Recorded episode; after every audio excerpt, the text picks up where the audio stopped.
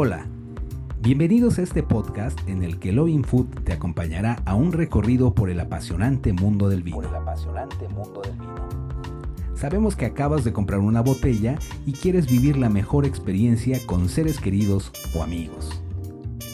Primero tienes que saber que para disfrutar del vino no hay que ser un experto, aunque cuanto más aprendemos de algo, más lo disfrutamos. Por eso te queremos dar algunos datos que consideramos importantes sobre esta bebida de los dioses. Sobre esta bebida de los dioses.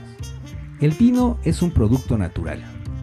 La fermentación es un proceso que tiene mucho de poesía y un poco de magia. El azúcar natural de la uva se transforma en alcohol y así nace el vino. Hay muchos vinos en el vino. Cualquier paladar puede notar diferencias muy marcadas en función de la variedad de uva, el clima en el que se cultivó, el tiempo en bodega y otros factores que resultan importantes. Combinar bien el vino con la comida es todo un arte. Se llama el arte del maridaje. Lo mejor es aprenderlo con la práctica. La idea es que los sabores del vino y la comida se refuercen en lugar de contrarrestarse. Quizá hayas escuchado sobre catar el vino, pero ¿qué es una cata? No hace falta ser experto tampoco para catar un vino.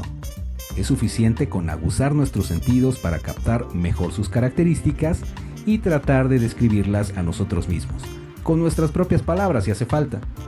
Poco a poco iremos distinguiendo más y más cosas de la bebida.